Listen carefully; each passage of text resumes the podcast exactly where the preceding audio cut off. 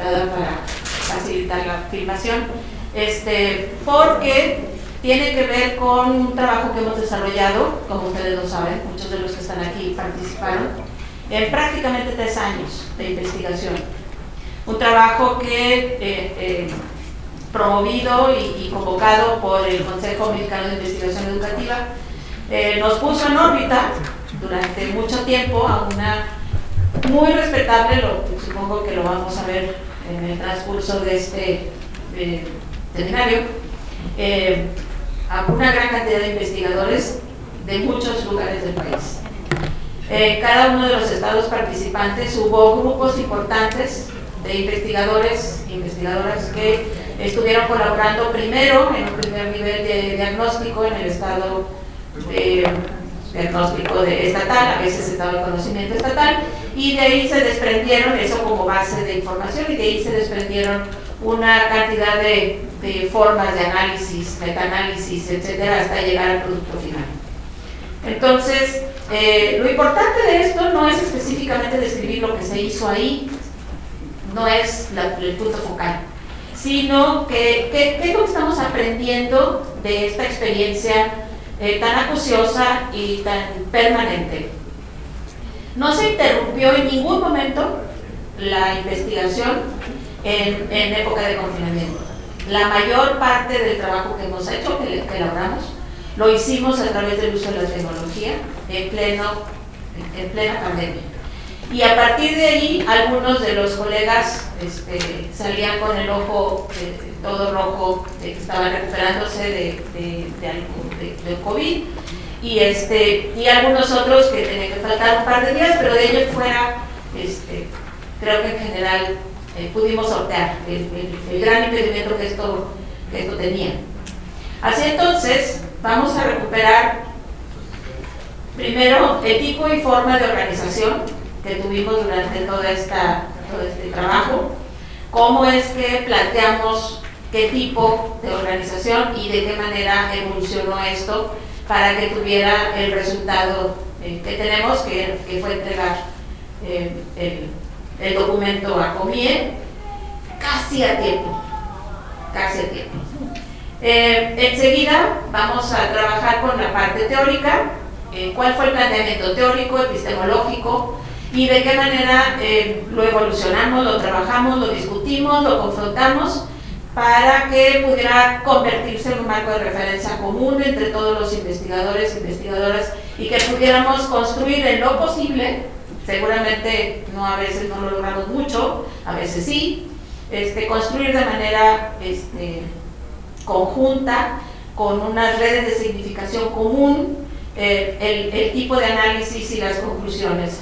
Enseguida, la metodología, con Marta, que va a ser una, una recuperación de todo el planteamiento metodológico muy en, consistencia con, el, con, la parte eh, teórica, el tipo de eh, instrumentos, el método, instrumentos, herramientas que, que, utilizamos y, este, y de qué manera fueron socializadas entre todas, cómo se construyeron, etcétera, ya nos dirá.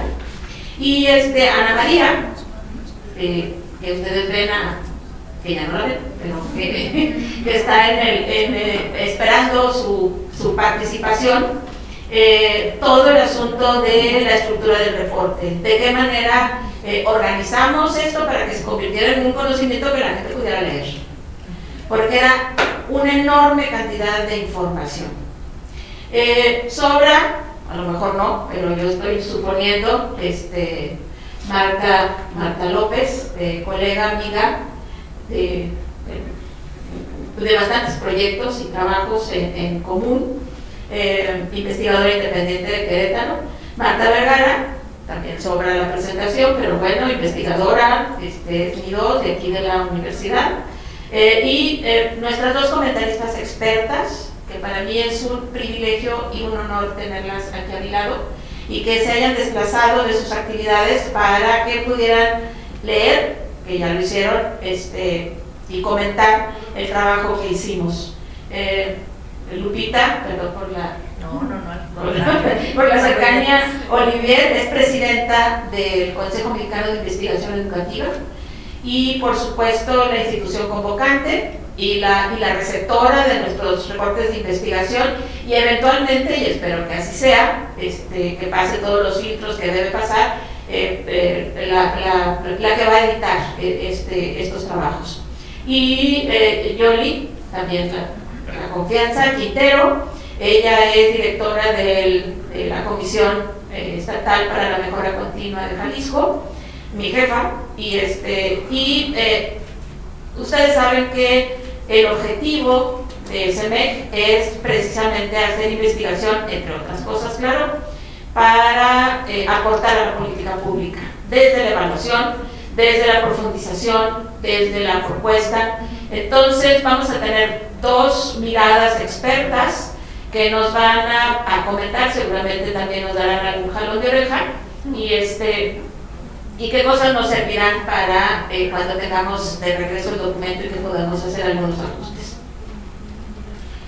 Ana María Bata, ella es investigadora eh, colega de la red MIE, eh, coordinó toda la parte de agentes del trabajo de investigación y este, como decía, ella es investigadora de SINADE, que es una, una institución en San Luis Potosí.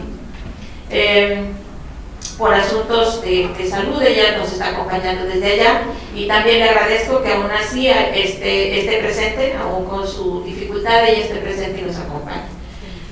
Bueno, este, les voy a dar la palabra de una por una. ¿Ya está tu presentación ahí? Sí. Adelante. Bueno, pues buenas tardes a todos. Es un atrevimiento.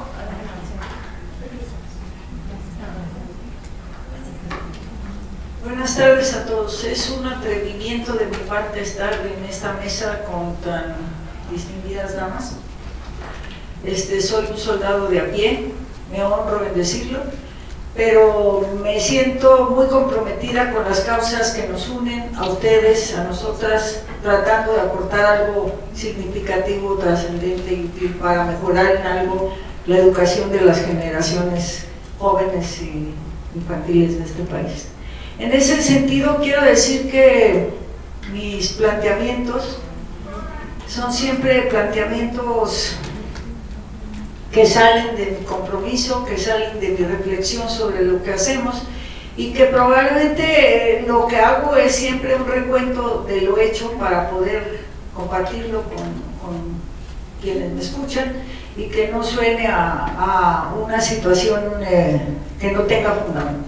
Entonces, dicho esto, quiero señalar que la organización que se usó para desarrollar el estado de conocimiento de investigación de la investigación educativa en la década 2012-2021 fue una labor eh, no menos titánica que la que se usó en la década pasada, porque en la década pasada también trabajamos muchísimo para sacar ese estado de conocimiento, pero creo que el gran mérito de esto que hemos hecho ahora es que aparte de tener la fortuna de poder completar un documento perfectible, por supuesto, pero que refleja el esfuerzo cognitivo, psicoemocional, social realizado, aparte de eso, el proceso ha sido eminentemente formativo. hubo colegas que me dijeron, Rocío Andrade me dijo, una colega que trabaja en el área de agentes, me dijo un día, muy al principio, ¿eh? ni siquiera íbamos a la mitad, pero muy al principio me dijo, qué bárbaro, esto es peor y mejor que el doctorado que cursé estoy formándome más, reflexionando más, cuestionándome más cosas que las que ahí vi que vi. Entonces, yo comprendí que, y esta era la primera vez que Rocío nos hacía favor de acompañarnos en una elaboración de un estado de conocimiento. Entonces creo que uno de los, de los grandes logros del proceso ha sido que es un proceso formativo muy rico, muy trascendente, muy comprometedor, porque nadie se va igual que como llegó. Quiera que no, se cuestiona el asunto de lo hecho previamente y de todo lo que falta por hacer y uno empieza a, dudar de lo previo, a pensar en que puede hacerlo mejor y a, a tener actitudes distintas. Entonces, dicho esto, voy a plantear en, en, una página, recuperar algunos párrafos de un documento que elaboró Lian eh, muy al principio se hizo un proyecto para hacer el estado de conocimiento. En ese proyecto se plasmaron de manera esquemática y sintética los elementos referenciales básicos con los que había que tomar en cuenta para empezar el trabajo de la elaboración del estado de conocimiento. Y una de estas cuestiones más importantes que cambiaron para este estado de conocimiento es que logramos pasar de un marco teórico basado en apreciar la ciencia como un producto sociocultural y la cultura como la categoría clave para la construcción de conocimiento en investigación educativa, a incorporar o integrar la visión de, de la investigación educativa como un proceso complejo. Y un proceso complejo que eh, ahora englobaba no solo las cuestiones positivas en el sentido de la producción o en el sentido de los equipos o en el sentido de la formación de cuadros, etcétera, sino que pretendía recuperar esa producción de conocimiento como producto eh, del logro de significados compartidos en los investigadores en los contextos institucionales, formando redes de actividad y de significados sobre su práctica que se constituían en elementos estructurales, en elementos constitutivos de la organización en las instituciones a partir de las interacciones que tenían entre sí los investigadores a través de la comunicación. Y ahí ya estábamos eh, transformando esto porque normalmente pensamos, no es que las instituciones sujetas a las presiones de la política y las instituciones que no cambian y los, las cuestiones que son inamovibles y todo, y, no nos damos cuenta de dónde surge esto. Y López Yáñez, que nos habla de la ecología de las organizaciones eh, sociales, nos, nos plantea que es a través de la interacción y de la comunicación que logramos ir construyendo ciertas, eh, cierta cultura que se convierte en un estructurante de la propia institución y la propia organización. Entonces, esta visión de complejidad, y aparte de, ser compleja, incorpora en su teoría Morán, incorpora eh, la teoría de sistemas, es una teoría eh, que es constructivista y que viene de las ideas de Luhmann.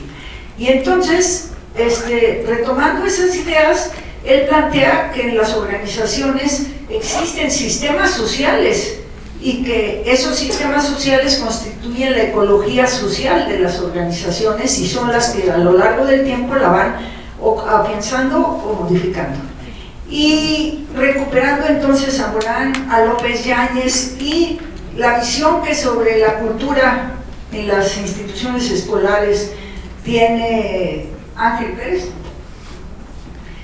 Este, integramos ya una visión un poco más clara, empezamos a clarificar la imagen de lo que queríamos hacer y a ver cómo esto que estábamos ahora pensando que podía sernos útil como un referente para poder entrar a la investigación para el estado de conocimiento, cómo esto nos podía dar oportunidad de explicarnos y de recuperar aspectos que antes se, se, sesgaban, se eliminaban del discurso, se planteaban como no parte de lo que estaba ocurriendo, como las contradicciones, como las omisiones, como los conflictos y una serie de cuestiones que tienen que ver con todos esos elementos hologramáticos, dialógicos que plantea Morán que están presentes en su teoría de la complejidad.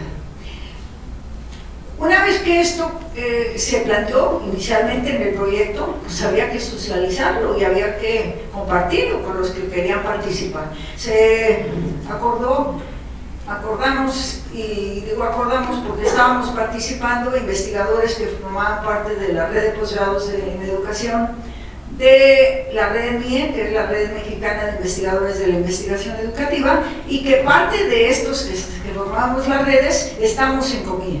Entonces había tres organizaciones ahí eh, expresadas en, las personas que participaron en el proyecto, con las que compartimos esta nueva visión a través del proyecto que se puso en una página web que las dos redes acordamos abrir para que ahí la gente entrara, se enterara y se inscribiera libremente en una base de datos que se puso ahí para que la gente dijera yo quiero participar en el diagnóstico de mi entidad o yo quiero entrar en una de las líneas de investigación del estado de conocimiento, que ahorita vamos a hablar de eso, son tres, o en ese momento no hablamos de las dimensiones todavía, no, no habíamos entrado a ese nivel de reflexión. Entonces se inscribieron, se inscribieron 124 personas.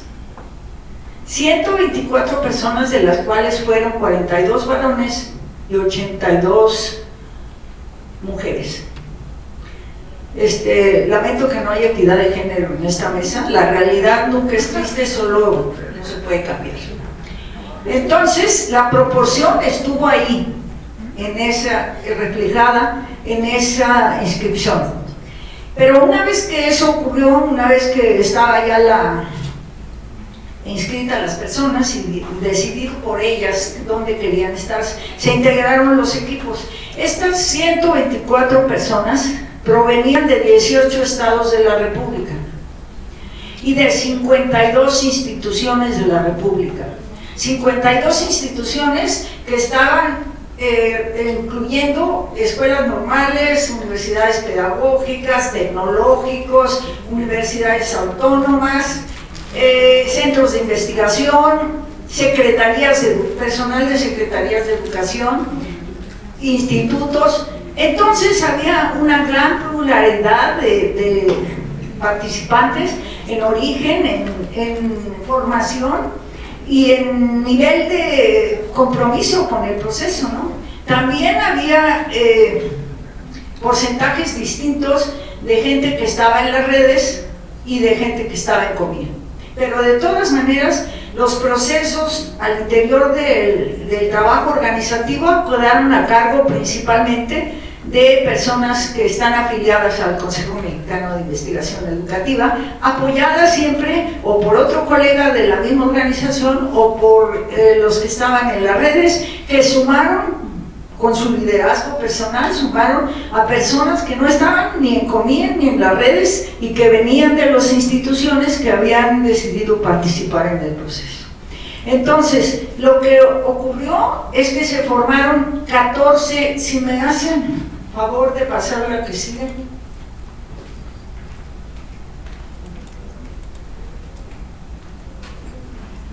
Esto es lo que yo ya dije, por favor, lo pasan esta. Si, si se dan cuenta, ahí lo que dice es que formamos Originalmente había aparentemente la posibilidad de trabajo para los diagnósticos estatales con 18 entidades, porque 18 entidades estaban representadas en la población que se inscribió. Pero cuando los que estaban inscritos consultaron con sus autoridades, vieron la factibilidad, el tiempo que había que invertir y la, el compromiso que implicaba hacer el diagnóstico, midieron sus fuerzas y dijeron no, no podemos. Cuatro estados dijeron no podemos. Nos quedamos con 14 entidades que sí continuaron con la elaboración de su diagnóstico y se formaron 14 grupos de, investigación por estado que dentro de las localidades ya convocaron, además de los que estaban inscritos, a becarios, a estudiantes, a otros colegas de ahí locales que quisieran participar y empezaron a hacer su trabajo. Se integraron también 10 grupos de investigación eh, afiliados a las líneas. Las líneas de investigación son tres. Eh, investigación educativa que incluye agentes, formación y redes, condiciones institucionales para la gestión de la investigación educativa y distribución y uso del conocimiento educativo.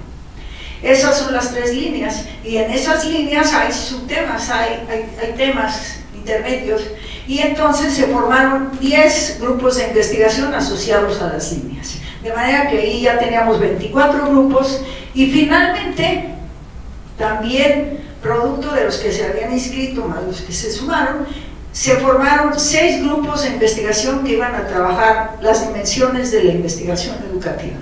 Esta noción de las dimensiones de la investigación educativa la hemos trabajado en otros estados de conocimiento, no como tal, pero ustedes que han leído los estados de conocimiento, los que hayan tenido la oportunidad de hacerlo, saben que eh, se indaga quiénes son los autores, qué teorías están recuperando, en qué se basan para hacer la investigación y se da un reporte sintético que dice que tales son los autores y tales las eh, principales teorías que se argumentan. Y también se pone un énfasis especial sobre los métodos de la investigación educativa que se usaron en la década. Pero no se discriminan, no se detallan, no se analizan. Y si se analizan, eh, se analizan en, lo que cada uno aporta para la investigación educativa, los límites que tiene la producción de conocimiento no se había hecho, no se, no se había intentado, voy a decirlo correctamente, no se había intentado eh, trabajar las dimensiones integradas. ¿Qué quiere decir eso? Que no solamente vamos a tratar de ver ahora en este estado de conocimiento, vamos a tratar de ver por acá lo epistemológico, como lo hemos hecho en otros estados de conocimiento, lo metodológico y y tratar de ver qué relación hay entre la teoría y el método y lo epistemológico, que es hasta donde lo máximo que, que intentábamos lograr articular en los análisis que hacíamos. Sino que ahora incorporamos una dimensión que es la dimensión sociohistórica, porque esa dimensión sociohistórica nos da la posibilidad de hurgar sobre los elementos de contexto que están mediando o que determinando de alguna manera, directa o indirecta, las condiciones institucionales que se encuentran en las instituciones a las que pertenecen los investigadores.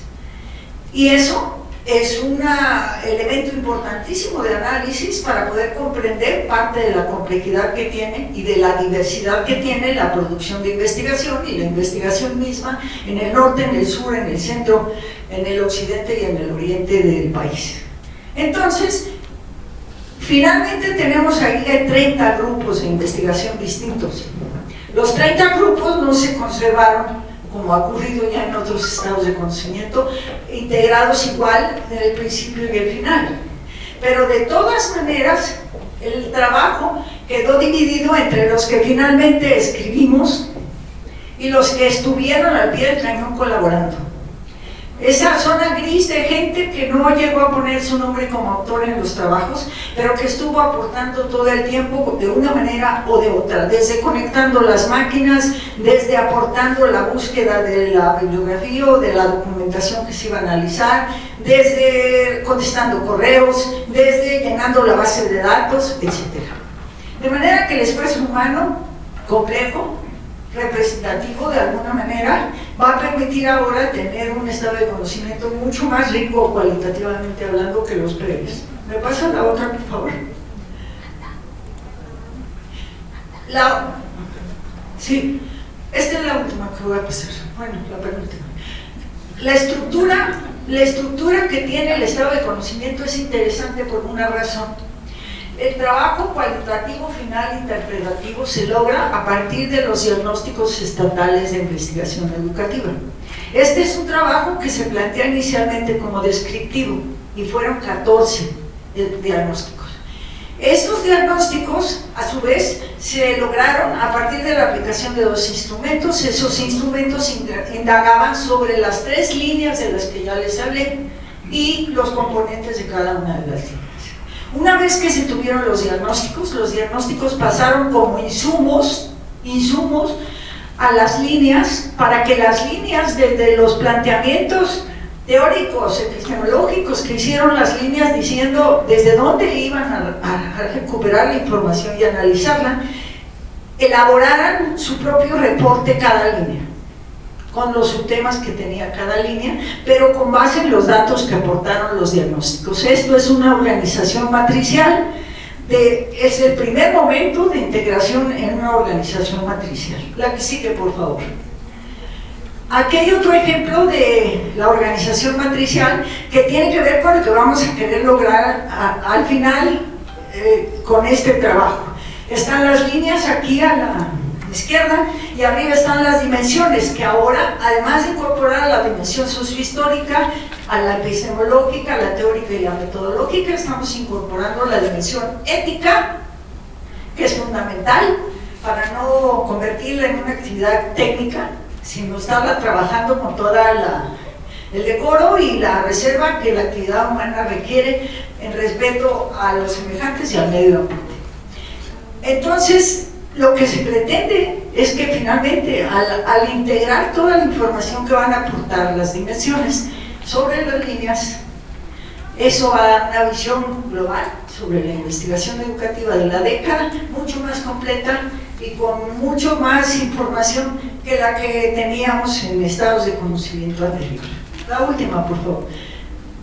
Preguntarnos qué aprendimos, cada uno sabe lo que aprendió. Pero, y, cuando lo decimos, lo decimos desde la conciencia, desde lo que tenemos más claro, lo cual no quiere decir que sea todo lo que aprendimos. Esto que estoy haciendo hoy y diciendo aquí de memoria y sin tener que estar consultando nada, lo aprendí. Lo aprendí en el proceso. Lo tengo claro y lo llevo conmigo, traiga o no traiga el, estado de conocimiento. Y eso no tiene precio para cada uno de los que participamos. Entonces, solo por mencionar algo, digo, aprendí y aprendimos a emprender el reto de un trabajo conocido, porque ya hemos participado en dos estados de conocimiento anteriores, los que estamos aquí. Con este son tres, 30 años dedicados al estudio de la investigación educativa, pero aprendimos de todas maneras desde un posicionamiento de complejidad y sistémico integrado al referente cultural que ya traíamos en el estado de conocimiento anterior. Aprendimos a sumar esfuerzos con equipos diversos en cuanto a edad, formación y trayectoria, negociando. No encontraba la palabra que poner, porque la primera intención fue cediendo, pero no cedimos nadie se dio. Cada quien argumentó, planteó su posición y luego la negoció en función de las diferencias para lograr objetivos comunes. Lo que nos unió fue la, meta que teníamos de lograr elaborar el documento. Aprendimos a escuchar más, hablar menos y hacer lo necesario desde el reconocimiento de las limitaciones de cada uno. Y finalmente, a usar la tecnología para seguir aprendiendo y potenciar los esfuerzos de cada uno. Por mi parte, eso. Muchas gracias.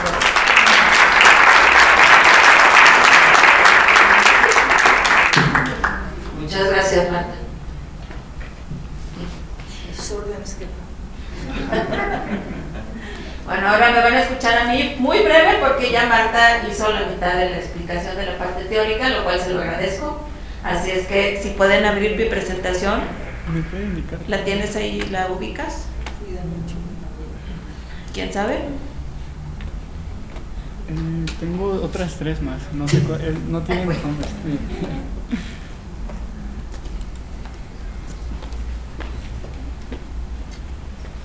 Una que dice él es añudo.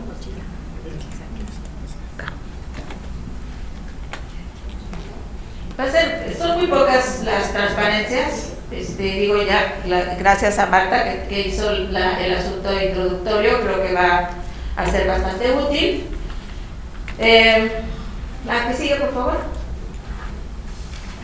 Así entonces, tal cual lo que dijo Marta, se parte de, de manera progresiva de un eh, aprendizaje del, del estado de conocimiento anterior, en donde intentábamos espero haber conseguido, eh, que es que la ciencia para todos, que el saber y el pensamiento y la conciencia son elementos constitutivos de la dignidad del ser humano, tener acceso y el acceso abierto, por supuesto, que la ciencia es una construcción social, su validez es sociohistórica conformando una cultura, y que esta cultura tiene que ver con el entramado de la red de simplificaciones y a mí me parece que lo que hizo Marta hace un momento diciendo es que esto lo digo y no necesito acordeón para hacerlo, eso es una construcción de una red de significación. De alguna manera, los que participamos en el proyecto estamos eh, eh, en esa red de significación, a lo mejor con una especificidad, a lo mejor con un interés específico de cada quien, pero este, ciertamente es, es una red que, compartimos y que nos hace pensar en que tenemos una visión común para ir entendiendo este asunto de la investigación educativa. La que sigue, por favor. Este sería lo que acaba de decir Marta con una lógica lineal. Y me interesaba poner este, fue nuestro primer esquema, eh, con las dimensiones y las tres líneas de investigación. Y si ustedes se fijan, y estoy eh, poniendo que es específicamente lineal, porque eh, me interesa que vean el, el, siguiente esquema. Aquí podríamos ver cada uno de los, de los cuadritos, digamos, de los espacios como separados, a lo mejor en una organización un poco jerárquica, los podríamos describir de una manera independiente, uno con respecto al otro, pero lo que queríamos, lo que tratábamos de entender es que la, investigación es tiene una condición sistémica. Eh, la investigación por sí misma, si yo afecto cualquier tipo de elemento de la investigación, evidente que se mueven todos los demás componentes de, un proyecto de investigación, por ejemplo. Pensando esto como, como una condición hologramática fractal de, de, de. La por favor. Para que el conocimiento científico sea un factor de equidad de desarrollo, es, necesitamos una cultura crítica, una cultura científica para todos. Por lo tanto, todos tenemos que participar en el conocimiento. El proceso responde a características evidentes de un proceso complejo. Todos somos de condición distinta, tenemos trayectorias diferentes, somos, tenemos intereses institucionales, personales, profesionales distintos, etc. La práctica concreta de investigación funciona como una totalidad. O sea, no podemos ver ninguno de sus componentes de forma separada. Tenemos que verlo siempre, si es la metodología, siempre está en el contexto de una, una decisión teórica, de un contexto específico.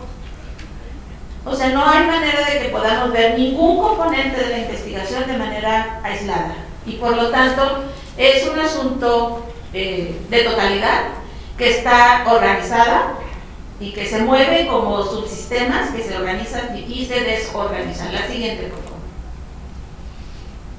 Este es el mismo que vimos lineal, pero tratando de entender es imposible ponerlo de manera gráfica.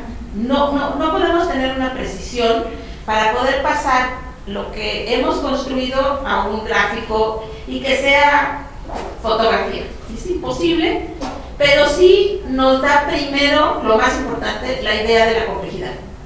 Creo que eso es la primera idea. O sea, cuando vemos el esquema decimos, qué barbaridad, ¿qué es eso? O sea, es una cantidad de cuadritos con flechitas, ¿cómo está esto? Y lo que, lo que estamos haciendo es que son diferentes planos. Y los planos tienen que ver con estos asuntos de las dimensiones y con estos asuntos de las líneas de investigación que surgen de la idea, se generan en la idea de la investigación como sistema.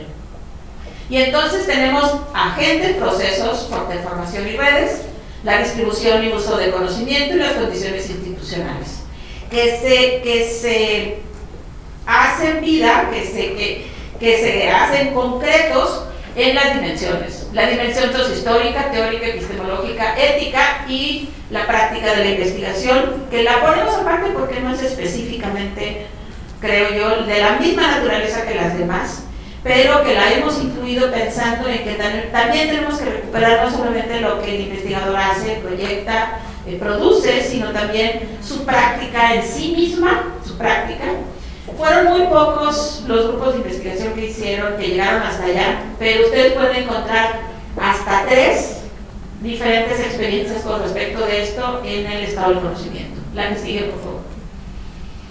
El objeto es complejo, como decimos, y son, está constituido por componentes que se interrelacionan y se interdefinen. Para que yo pueda tomar decisiones con respecto al asunto de la metodología o el asunto de las condiciones institucionales, no voy a salir de las dimensiones, son muchos ejemplos de eso, el comportamiento y condiciones de los agentes de investigador depende de las condiciones institucionales. Y esto muchas veces depende de la política. Y, el uso y la distribución del conocimiento depende de las condiciones institucionales y de la producción de los. Entonces, además de ser heterogéneo, el sistema es complejo, está caracterizado por la mutua dependencia. Eh, a las funciones cumple, cumple cada subsistema dentro del sistema total.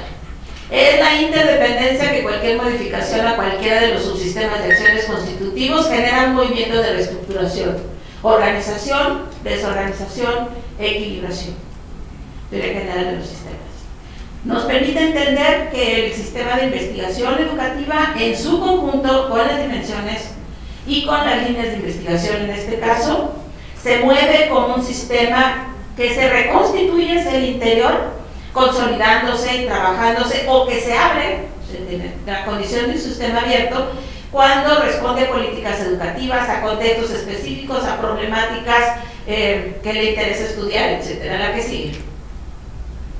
Así entonces esta flecha, que está muy feyona, pero que les va a decir que esta parte tiene que ver con las líneas de investigación, agentes, distribución y condiciones institucionales. Y abajo están sus subcomponentes, distribución de conocimiento, difusión, divulgación, diseminación y uso de la investigación, los agentes, su formación y redes, las instituciones políticas y producción de conocimiento. Y son los subsistemas, cada uno de ellos tiene una naturaleza diferente. No es lo mismo hablar de los agentes investigadores y su práctica como profesionales de la investigación, a pensar en los procesos de formación, a pensar en su lógica en, cuanto a su constitución en redes. Entonces, cada uno de estos tiene una naturaleza diferente, pero por supuesto que se interdefinen e interrelacionan. La que sigue, por favor. Estos son los eh, operadores, digamos, de, de la complejidad del molino. Y en cada uno de ellos podemos ver de qué manera nosotros estamos usando esos eh, operadores para ir entendiendo de qué manera está eh, trabajándose o de qué manera estamos buscando los conocimientos concretos en cuanto a la investigación educativa. O sea, es una autoorganización, voy a leer manillo nada más, cualquier modificación en el proceso de investigación obliga a ajustar el resto de los componentes para volver a reequilibrarse, volver a, para buscar el equilibrio otra vez. Hologramático, en este caso asociado a función de tener una condición de producir conocimiento primero y siempre integrado en la intención educativa. Esto tiene que ver con que hasta el último analizador, hasta la última unidad de investigación, tenía que ser pertinente al sistema.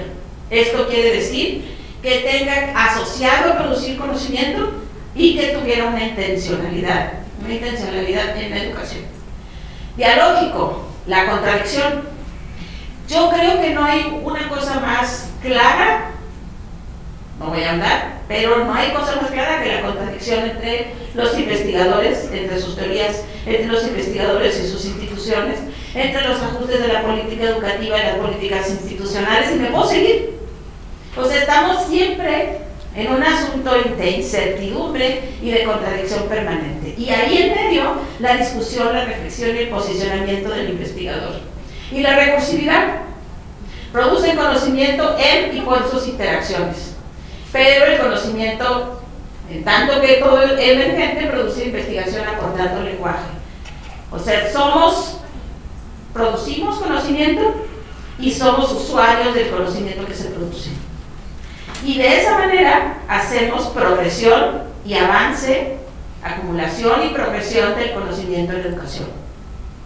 Esto quiere decir que, nos paramos, perdón por la frase muy hecha, en, en, hombros de gigantes. O sea, siempre estamos pensando en quién hizo investigación de qué y de qué manera vamos a usar esos hallazgos para avanzar.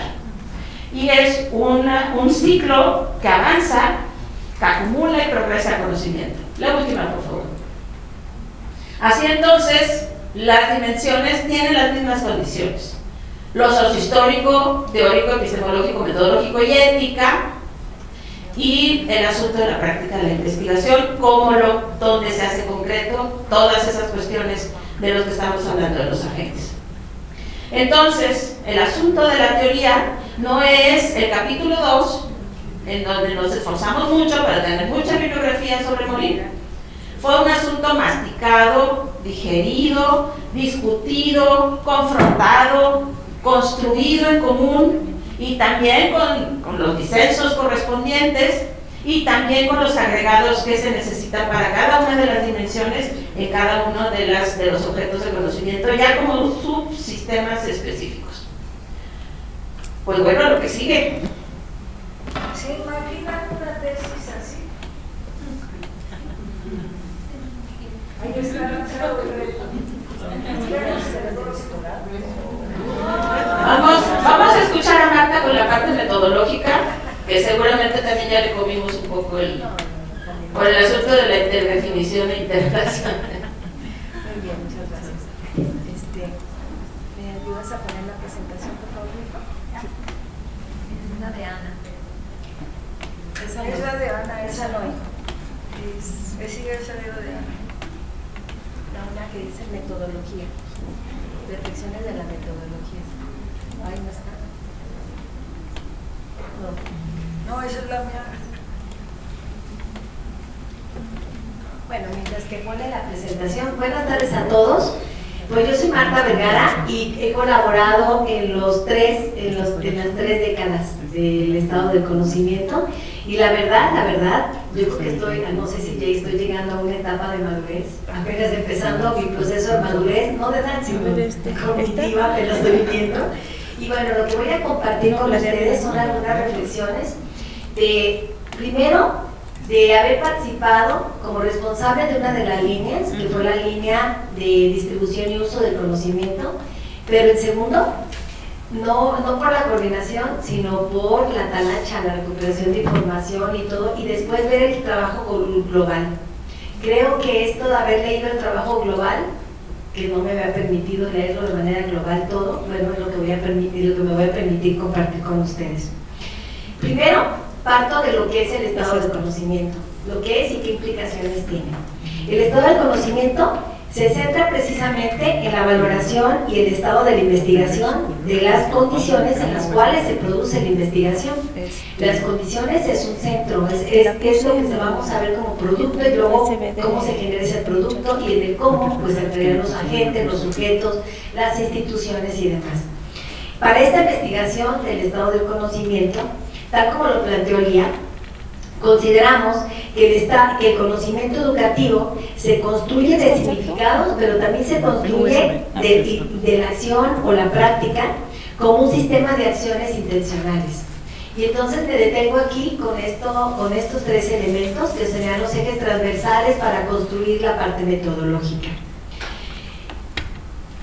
En este mismo sentido, entonces, a partir de estos tres ejes transversales, es por ello que los resultados de las investigaciones que vamos a analizar nosotros, que focalizamos nosotros para, para que fueran consideradas en este, en este estado del conocimiento, se convirtieron, en primer lugar, en relaciones significativas, pero también esas relaciones significativas, que fueron una relación entre el significante y el significado, entonces nos condujeron a, a pensar, a repensar, a valorar esas, esa producción, pero en un todo, pensar en un todo discursivo.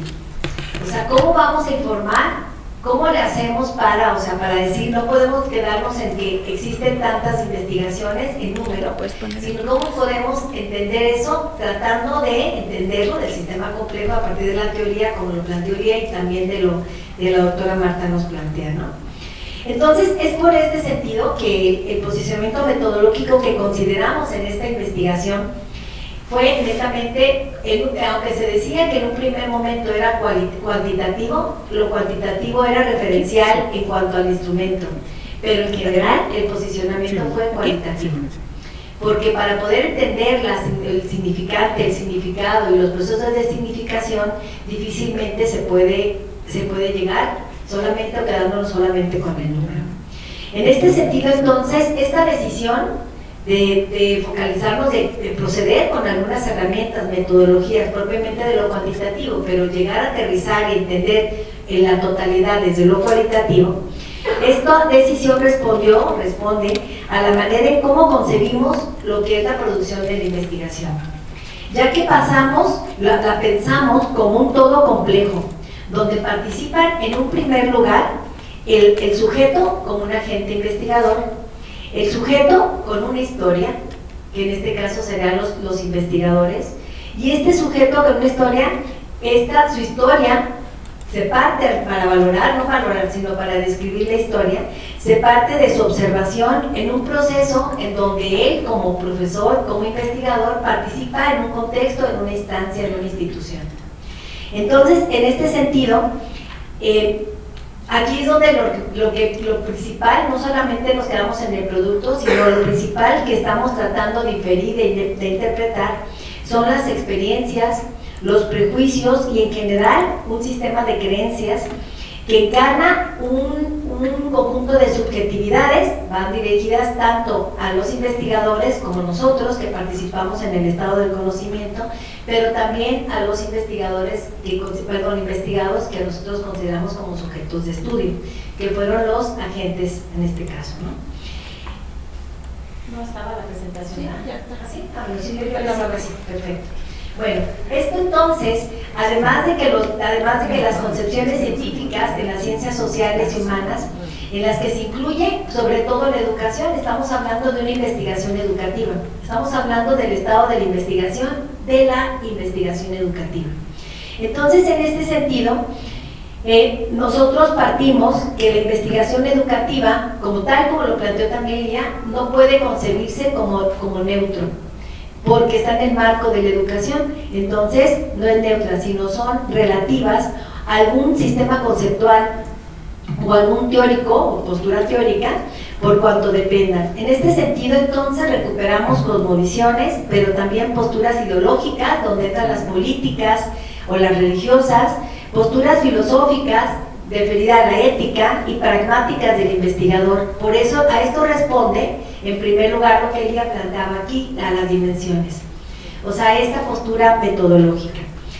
Entonces, en este orden de ideas, el investigador está atento a develar, en primer lugar, sus marcos de referencia con respecto a un fenómeno de la investigación, para manejar, que, manejar los resultados de manera ética pero también de manera responsable para poder interpretar las acciones, las intenciones, los hechos y sobre todo, en este caso, lo que nos interesa es la producción investigativa. En consecuencia, entonces, definimos como metodología a seguir en esta investigación una postura cualitativa, porque esto responde a una postura que permite al investigador, al equipo que, que, realizamos esta investigación, aproximarnos a un mundo de las subjetividades, pero también a un mundo de experiencias de los participantes, permitiendo recuperar no solamente la producción que tenían todos los investigadores y lo que teníamos nosotros, sino, como lo mencioné hace un momento, recuperar las historias que van relacionadas en el proceso de producción. Historias institucionales, por esto es que nosotros también consideramos un marco de la cultura como un elemento importante para llevar a cabo esta descripción.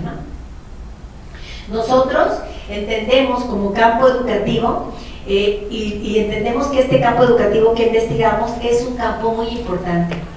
Por eso eh, no asumimos un enfoque direccionado o teórico único, sino pues, si ustedes vivieron, se dieron cuenta del esquema que presentó Lía, es, tiene que ver con una teoría de la complejidad, donde ustedes pueden darse cuenta, sobre todo en la revisión, en la revisión y la interpretación de las líneas, no son todos los diagnósticos, sino en la parte de la descripción de las líneas de investigación, esta complejidad. Ahí se ve, ahí se ve reflejada más que los diagnósticos, porque la parte de los diagnósticos es más, más descriptivo.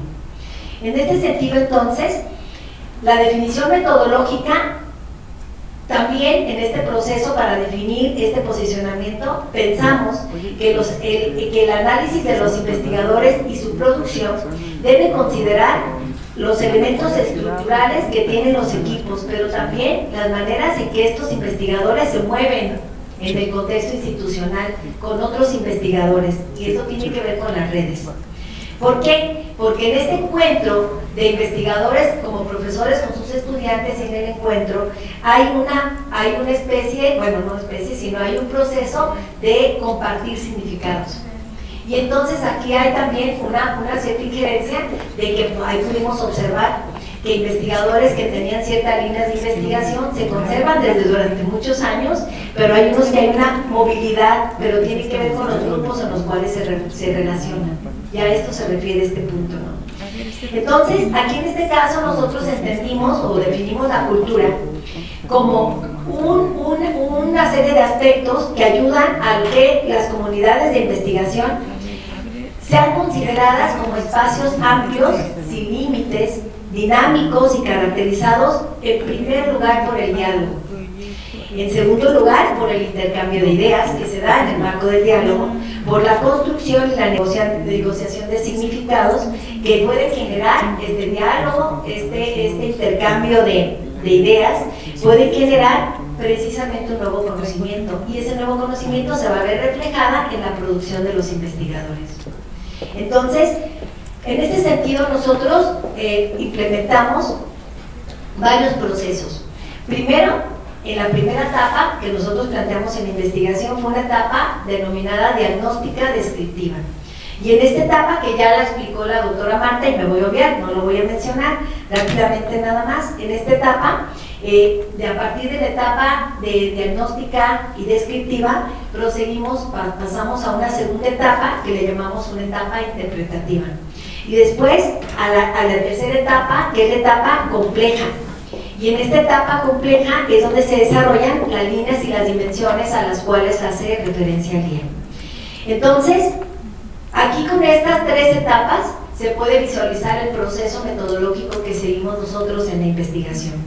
Eh, por ejemplo, en la etapa descriptiva, para la etapa diagnóstica, ya lo comentó la doctora Marta, pues elaboramos un instrumento, un instrumento que se puede que respondieron los propios investigadores, no nosotros, no nosotros como las personas que estaban realizando la investigación, sino los agentes de investigador, los, los investigadores que realizan que producen la investigación. Ellos, ellos rellenaron, llenaron el instrumento, entonces, haz de cuenta que la información, en su mayoría de la, de la información que tenemos, es desde la voz y la experiencia de los sujetos, no de nosotros, porque nosotros lo que hicimos en esa etapa fue la interpretación de, ese, de esa información. Claro que en algunos casos tuvimos que meternos en la talacha para sacar la información nosotros, que fue en algunos casos más en, las dos líneas últimas, que fueron las condiciones institucionales, que coordinó la doctora Marta, y en la línea de, de, eh, de distribución y uso, que, fue una información que no fue muy, muy, muy considerada pues, por los investigadores. ¿no? Finalmente, no funcionó mal. Finalmente, eh, quiero decirles que entonces fueron dos cuestionarios los que elaboramos, un cuestionario dirigido a los agentes de investigación educativa y este, este, este instrumento de los agentes pues consideró 172 eh, ítems, 172 preguntas también elaboramos un, otro, otro instrumento que tenía que ver con condiciones institucionales, en donde también se desprendía la, la distribución y el uso de la, de la investigación. Entonces, pues el instrumento no era un instrumento de, de, me siento y lo lleno y lo contesto como encuesta, porque tendrían que tener los investigadores la información para llenarla. O sea, información básica que no solamente era con su nombre y su trayectoria como investigador, sino también proyectos realizados eh, tipo de financiamiento, productos generados y a partir de los productos, publicaciones realizadas, en donde mencionar la revista, mencionar los libros, porque entonces esos fueron insumos para hacer los análisis en las otras líneas. Entonces, esta es la parte, todo el proceso, creo que la etapa, la etapa más, más, más dura, la que duramos más, como un año y medio, fue la etapa de la recuperación de la información y aparte este, empezar esa, ese proceso de análisis, ¿no? Bueno, respecto a las líneas de investigación, en, las líneas, en la línea de los agentes se realizó una descripción precisamente de los investigadores y ahí está la parte cualitativa. En la parte descriptiva, quiénes son, dónde están, qué producen, que iba se complementaba pues, en primer lugar con el dato estadístico que habíamos extraído del instrumento, pero también desde la parte de la interpretación que nosotros podríamos hacer, ahora sí, desde el posicionamiento teórico que asumimos en la investigación. Además, también se analizó la producción y aquí consideramos muchas cosas. Y aquí me voy a tener un poquito porque esto fue un gran aprendizaje que desde que yo tuve pues a partir de la lectura, que en este estado de conocimiento lo hicimos pero que no se había hecho en otros. Y creo que este estado de conocimiento devela todavía más cosas, más información Bueno, esa es una evidencia de que fuimos aprendiendo, ¿verdad? Ese es, es una verdadera, un verdadero momento de aprendizaje. Y quiero comentarles que aquí se consideraron los proyectos que, que se habían realizado los investigadores, la cobertura, el financiamiento, el tipo de investigación, el paradigma que utilizaban los investigadores en sus investigaciones, los enfoques epistemológicos, el enfoque metodológico, el tipo de análisis que habían realizado en esas investigaciones. Pero lo interesantísimo que yo encontré aquí es que ya podemos darnos cuenta entonces ciertas tendencias de investigación, posturas en cada uno de los estados, de los 16 estados que participaron en esta, en 14, 14 estados que participaron en esta investigación. Y en este sentido entonces, entre los resultados puedo decir que predomina en estos estados, en estos estados participantes, predomina en la investigación básica, investigaciones que tienen la finalidad de obtener nuevos conocimientos sobre fundamentos de fenómenos y hechos observables, pero sin, sin la intención anticipada de aplicar de una aplicación específica del conocimiento. En un segundo, en un segundo momento podemos encontrar una tendencia importante que tiene que ver con la investigación aplicada, y en donde se realizan Buenas tardes, ¿me escuchan? trabajos originales trabajos originales para la adquisición de nuevos conocimientos en los objetivos prácticos específicos. Y en un tercer Gracias, lugar, gracias Lía, gracias. Muy bien, gracias, gracias Lía. Eh, bueno, aquí este, estamos en la pantalla compartiendo. Un momentito, un momentito, por favor. Gracias. en un tercer momento esta- aparece la investigación educativa aplicada. Este es una, un hallazgo que para mí fue muy lindo haber leído y fue una conclusión interesante, pues.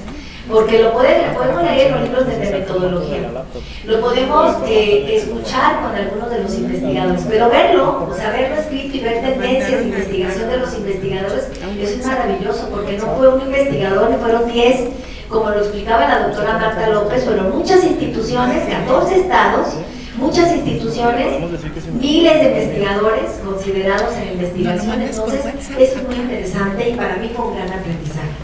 Cierro, cierro esta, esta reflexión con algunas, con algunas sugerencias que yo puedo hacer al estado de conocimiento y te lo van a encontrar ahí. porque yo- La maestra de San Luis va a compartir. De hecho, ya compartió la pantalla para que ella- eh, Sí, la pantalla de conocimiento.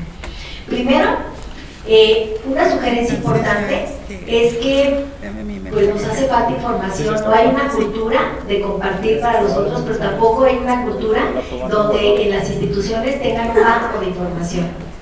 O sea, esa cultura, nosotros los investigadores, todos ustedes, que les voy a contar, llenamos expediente de PRODET, llenamos, llenamos expedientes del SNI, llenamos una serie de, de- de- de espacios o de currículum, pero cada uno con información diferente. Lo interesante es que con nosotros, con el instrumento que diseñamos, hicimos una, una, como una compilación de todo, o sea, en el sentido de decir qué información debería ser de una y otra. Y creo que esa, ese instrumento que elaboramos podría ser un buen ejemplo para las instituciones. Porque las instituciones empiezan a recuperar esa información de los investigadores, podrían tener una idea clara de que, quiénes son sus investigadores y qué producen sus investigadores y qué podemos presumir de los investigadores en las instituciones. Y más en instituciones tan grandes como, la, como esta, por ejemplo, y como muchas, ¿no? Entonces, eso es un, este instrumento que se diseñó en el ICMO podría ser un buen instrumento bueno, aquí tenemos algunas autoridades del CUSEA, entonces pues, ellos, ellos también participaron en este proceso de investigación. Bueno, hay muchas más cosas de sugerencia, pero otra sugerencia importante es que, que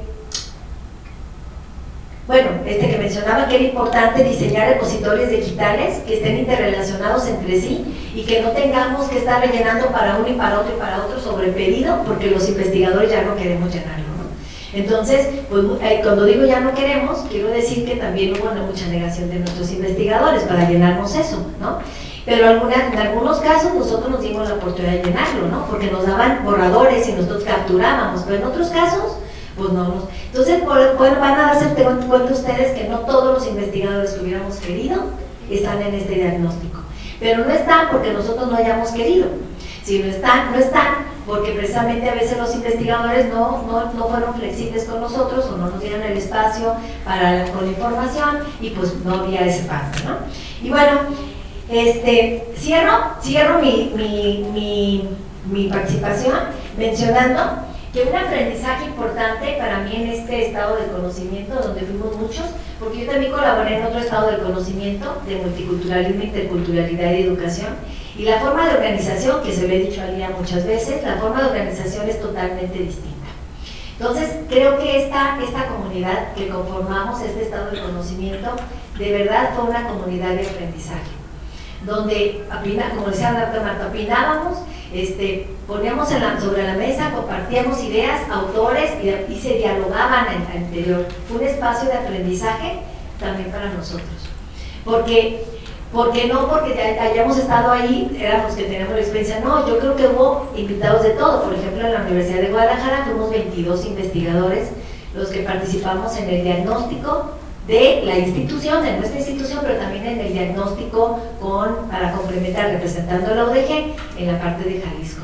Entonces fuimos investigadores de todo tipo, diferentes trayectorias, experiencias. Entonces, con esto, este es un ejemplo de que sí podríamos trabajar proyectos interinstitucionales, proyectos transdisciplinares, y porque, porque este es un ejemplo de aprendizaje pues como comunidad, pero también de aquí, de este grupo que fuimos, no sé exactamente, no me acuerdo el número de cuántos fuimos, de todo el grupo, pero yo creo que de aquí también fue un espacio para ubicarnos, para conocernos y para posiblemente, a lo mejor ya no estamos en dentro de 10 años para hacer el otro estado de conocimiento, pero para, para emprender investigaciones nuevas.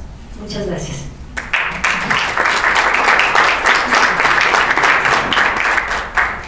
Bueno, le voy a dar la palabra a Ana María, que ya desde hace rato quiere, ya quiere empezar y terminar. Muy bien, buenas tardes. Buenas tardes, espero que, que esa, esa señal que observo sea, sigues tú, Ana María.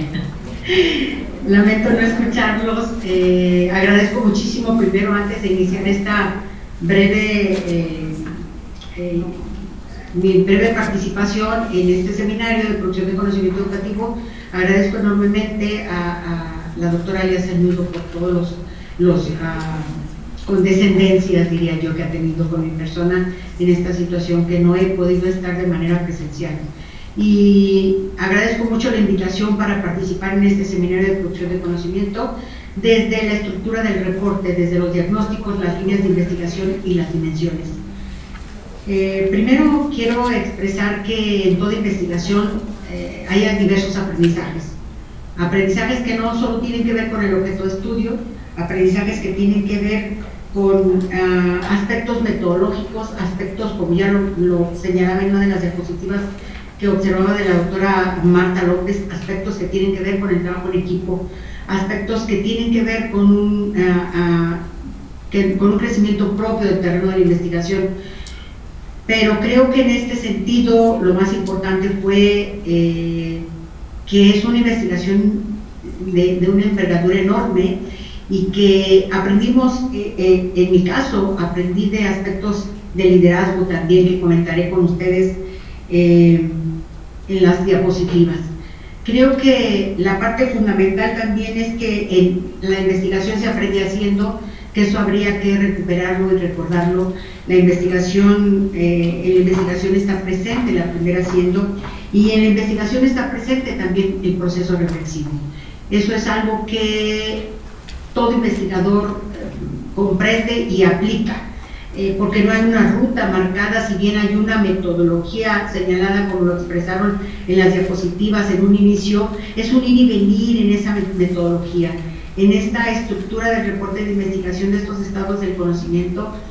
Muy importante fue que comprendiésemos primero todos, lo tenía claro por supuesto las coordinadoras, pero creo que muchos de nosotros que estábamos coordinando los diagnósticos en los estados y que estábamos participando dentro de las líneas, nos lo repetían una y otra vez y creo que no nos quedaba del todo claro qué y cómo se, se tenía que avanzar en la investigación. Agradecemos la paciencia, agradezco mucho la paciencia de las coordinadoras del IA, sobre todo esta paciencia para eh, escucharnos y atendernos una y otra vez. En cuestión de la estructura del reporte, eh, eh, comenzaré diciendo que este reporte se fundamenta primero en una parte, en una etapa descriptiva, en una etapa descriptiva y que dentro de esa etapa descriptiva eh, es fundamental porque son los diagnósticos de los estados. Dentro de, esta etapa descriptiva, cada uno de los estados, lo que ya lo que hizo, y ustedes lo escucharon seguramente hace unos momentos, fue recuperar la información y después eh, dar cuenta de ella, recuperar la información a, través de un instrumento estandarizado y luego dar cuenta de ella a través de un reporte, un reporte del diagnóstico. Dentro de este reporte, eh, lo que se presentó y lo que se presenta en el documento en esta etapa descriptiva, pues son los agentes. Eh, en este aspecto es eh, muy importante ver que se pretende dar cuenta de la, de la producción, quiénes producen, dónde están ubicados, cómo distribuyen el conocimiento y desde esa perspectiva con las líneas que nos presentaron es que se elabora este diagnóstico. Eh, en, esta, en esta experiencia vivida al lado de, colegas tan, tan sabidos de, del campo de la investigación, creo que fue complejo, y ya lo dijeron, computar las diversas miradas, las diversas experiencias y las diversas culturas, las formas en que realizamos la investigación. No solo recuperar la información de los agentes y mirarlos desde esas eh, diversas posturas y luego dar cuenta de los diagnósticos, sino mirarnos a nosotros mismos fue un, fue un aprendizaje reflexivo muy importante porque en el momento que recuperábamos la información para estos diagnósticos estatales y cuando nos lanza la pregunta la doctora Elía para este seminario, ¿qué aprendizajes se tuvieron? Yo reflexionaba, pues es que el primer aprendizaje fue mirarnos a nosotros dentro de es, cuando hacíamos el diagnóstico y mirarnos a, nosotros cuando hacíamos la descripción de los agentes para comprender esta complejidad, esta diversidad de maneras de, de, de, hacer investigación. Entonces, estos diagnósticos estatales y la elaboración de los estados del conocimiento del área 3, eh, con, sostenidos en este pensamiento complejo, creo que nos dejaron ver que los problemas no pueden plantearse y no pueden pensarse correctamente si no es en su contexto, como nos lo expresa Edgar eh, Morín, no es, no es, no hay manera de pensarlos así. Fue un trabajo bastante desafiante eh, desde estos puntos diversos de investigación. La experiencia de quienes eh, lideraron el proyecto fue pieza fundamental. Creo que es un aprendizaje también para que pudiésemos concluir con éxito estos diagnósticos como primera etapa. Y fue pieza fundamental no solo por la propia experiencia en investigación, sino porque se organizaron seminarios y mesas redondas, debates, en donde pudimos intercambiar, escuchar, aprender y construir los diagnósticos. En esta primera etapa descriptiva, donde se presentan los diagnósticos estatales y se dan cuenta de los agentes, las instituciones y la distribución, lo que hicimos después de los seminarios, pues evidentemente fue bajar a las redes eh, a las redes que cada uno de nosotros tiene en los estados, en mi caso en San Luis Potosí, que tenía la responsabilidad, hasta este momento todavía la tengo, de conducir la red, bajar esta información, no con tanto éxito y puntualidad como lo hacía Lía, eh, traté de replicar mucho los aprendizajes que tenía con Lía, con Marta Vergara, con Marta López y llevarlos a la red.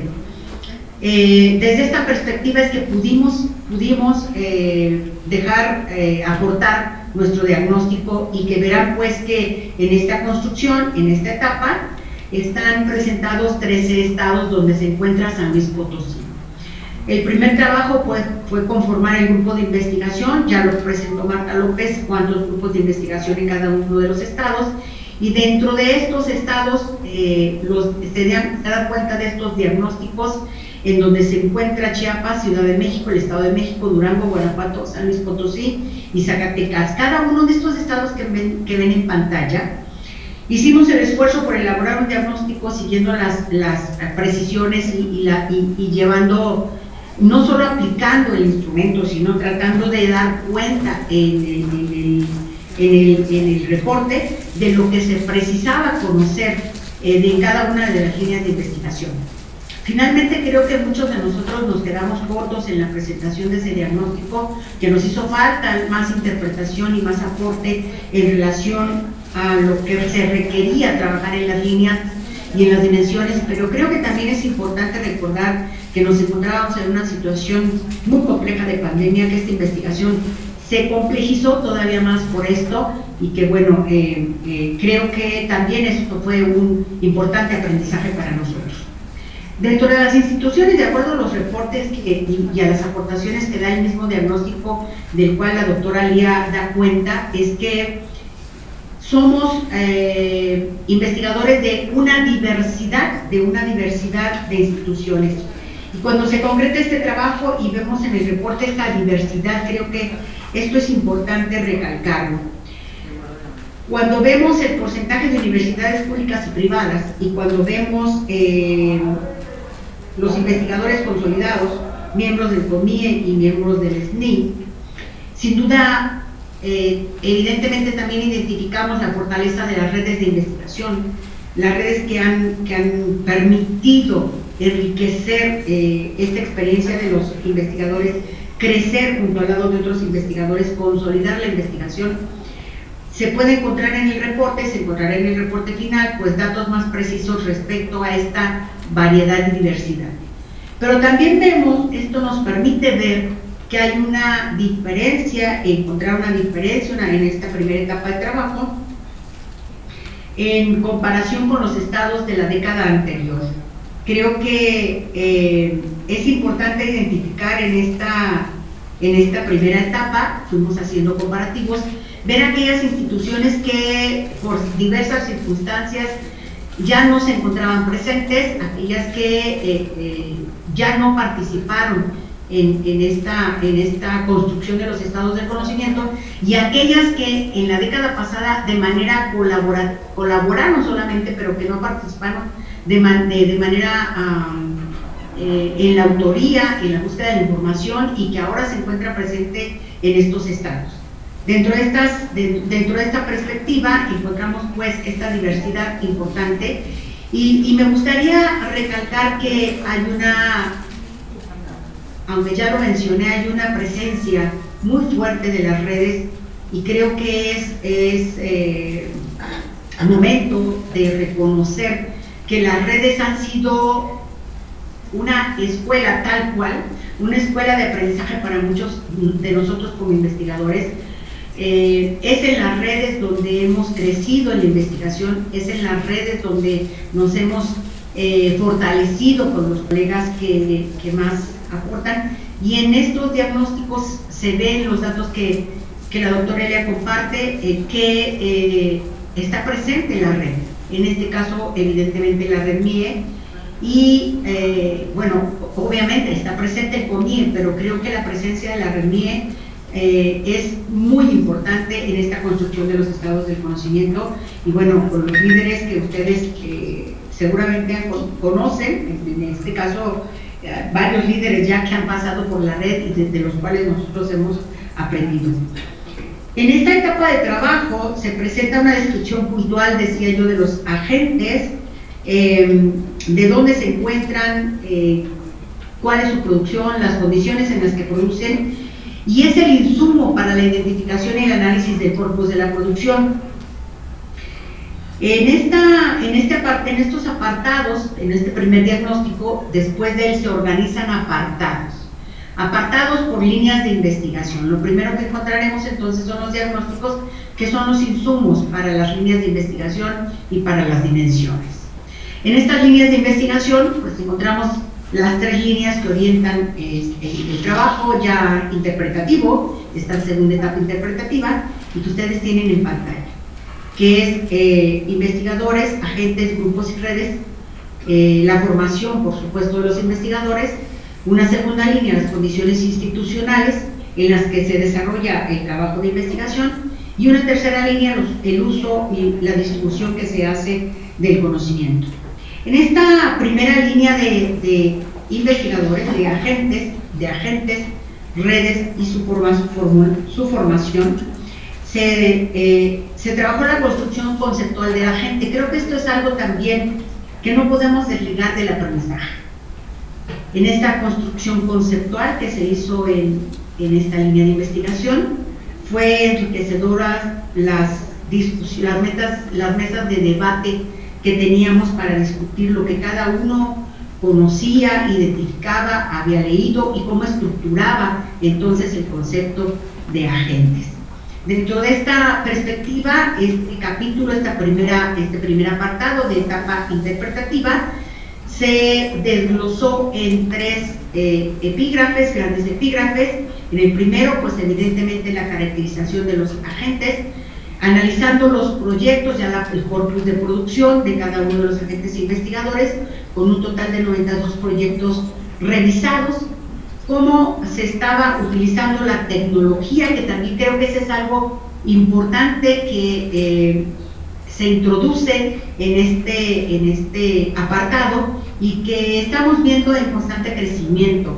Este perfil del investigador que, que no solo utiliza la tecnología para investigar, que eso es algo que da cuenta eh, el epígrafe, sino que también utiliza la tecnología para proyectarse, porque estamos eh, viviendo pues en, este, en esta sociedad de conocimiento en donde no podemos evadir ni podemos ignorar la importancia del uso de la tecnología.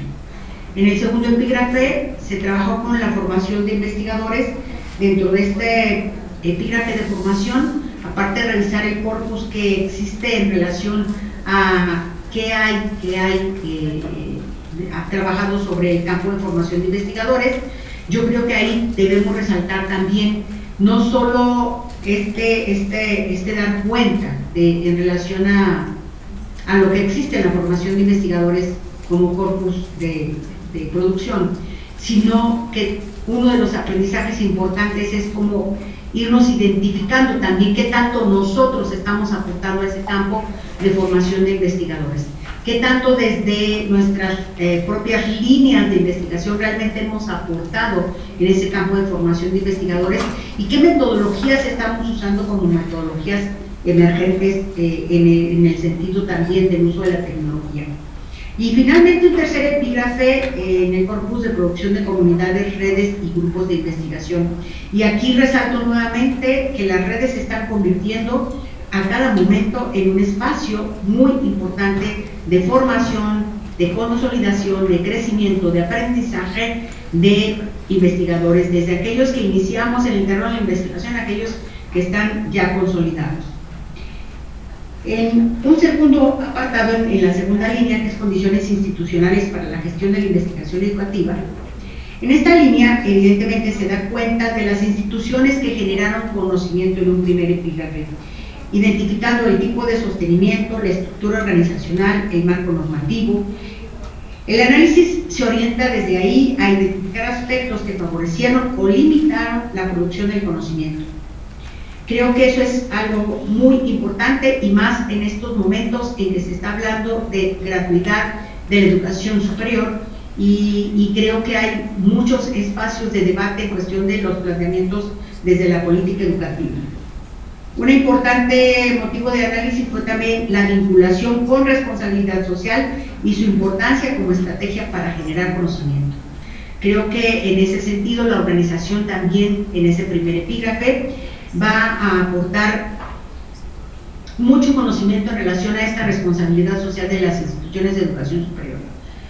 Y un segundo epígrafe que habla de la política y el financiamiento de la investigación. En, este, en esta perspectiva, se integró a esta línea de investigación analizando los documentos normativos. Eh, creo que es importante, sumamente importante, que todos los investigadores en ciernes, aquellos que se están formando en los posgrados, eh, se empapen de estos documentos normativos de la política y financiamiento. Creo que también es importante que las instituciones pongan cuidado desde esas políticas eh, cuáles son las que están eh, vigentes, porque creo que como instituciones a veces perdemos el rumbo, se generan políticas al interior de la institución que están totalmente desfasadas de, lo que está planteando la política educativa o que se quieren ignorar, por lo menos en el caso de, las instituciones privadas. Y un tercer epígrafe eh, finalmente fue la producción y gestión del conocimiento educativo.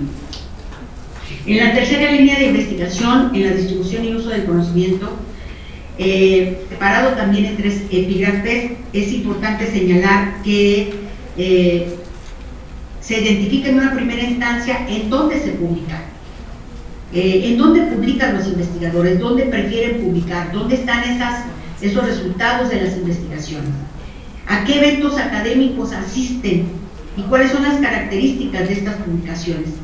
Estas son las preguntas, entre otras, que el grupo que responsable de esta línea de investigación eh, se hace en, ese primer epígrafe y que eh, un importante aporte a estos estados del conocimiento, evidentemente, es cómo se está divulgando y cómo se está utilizando ese conocimiento.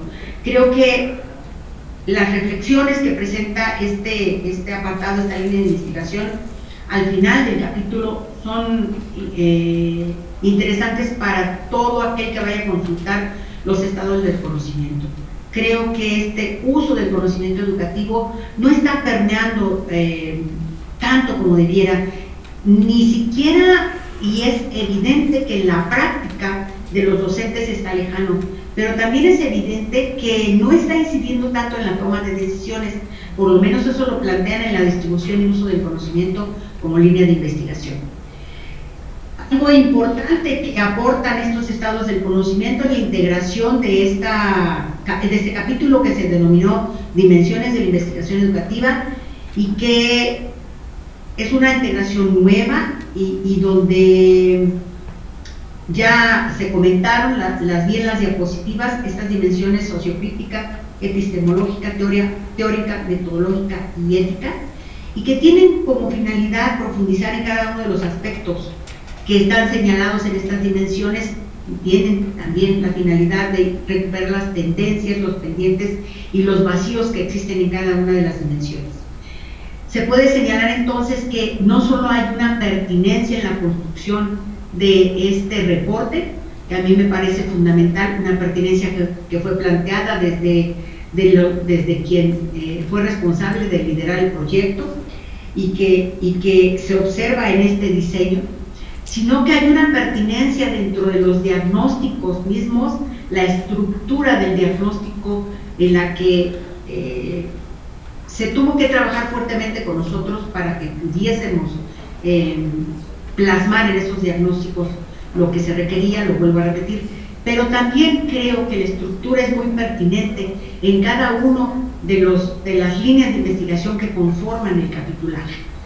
Creo que será en esta estructura que se, que se eh, identifica eh, la pericia, la pericia, la, experticia, si me permiten mencionarlo de esa manera, de quien nos estaba conduciendo en el terreno de la investigación.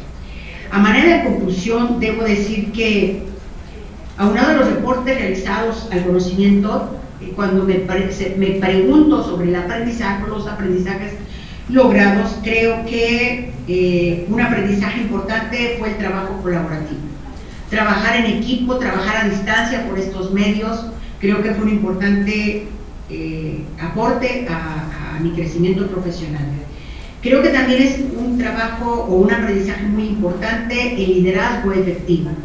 ¿Qué significa ser líder? Creo que lo aprendí a través de la, el acompañamiento a distancia, muy cercano a través de este medio y sin embargo a distancia, que hizo Lía con, el equipo completo, que hizo Marta López, que hizo Marta Vergara, que hizo cada uno de los líderes de las líneas y, creo que eso es ese liderazgo efectivo en donde además de organizar el trabajo, se es capaz de mantener al equipo motivado.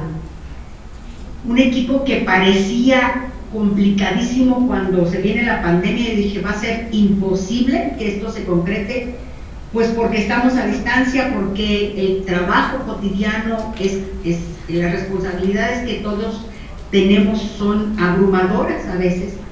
Y cuando teníamos ya largas jornadas de trabajo y luego teníamos que reunirnos, creo que ese liderazgo efectivo para el trabajo nos mantuvo siempre eh, atentos, siempre despiertos, siempre eh, con la motivación de continuar y, y creo que es importante también la manera en que el equipo se cohesionó. Creo que eso tiene que ver mucho con el liderazgo, fue uno de mis aprendizajes, la paciencia, tolerancia, respeto hacia los diversos niveles de aprendizaje en este camino de la investigación y este, esta forma de equilibrar las diferencias de las que hablaba Marta López en su diapositiva, esta manera de equilibrar las diferencias.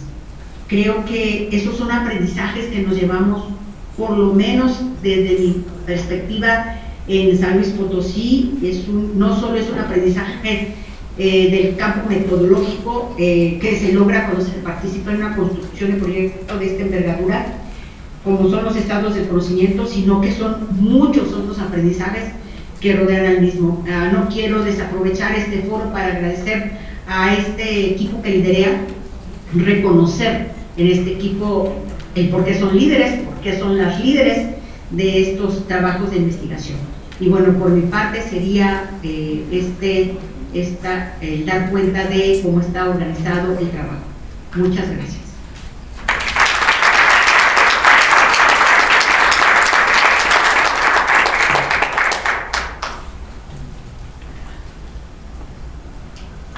Bien, este, estamos ya en, en, estamos ya en la parte final. Este, sé que es pesado, pero ahora vienen este, los comentarios críticos, así es que eh, el orden era Yoli y Lupita. No sé si quieren conservar ese orden. ¿Sí? Adelante, Yoli. Muchas gracias. A ver si se ve la presentación también, a ver si lo logramos. Me voy a parar también para desentumirme porque sí está pesado. Eh, yo quiero iniciar eh, primero reconociendo el gran valor, el gran valor de este ejercicio. ¿no? Me parece que Marta López inició diciendo que no fueron los mismos eh, al iniciar y al terminar. Y yo sí quiero decir que tampoco fue lo mismo cuando empecé a leer el documento que cuando lo terminé. Eh, el aprendizaje y la visión que el mismo documento generó en mí, yo le mandé el domingo una foto al día diciendo, o sea, me ha movido muchas cosas el documento, me ha generado muchas reflexiones, eh, confrontado otras ideas y sobre todo aportado mucho. Entonces, eh, también Marta, no fue lo mismo cuando yo inicié leyendo un documento, en un proceso que lo va a decir, soy lejana, estoy ajena, estoy externa y que me permitió ver una radiografía de una realidad de la investigación educativa, una investigación de la investigación educativa.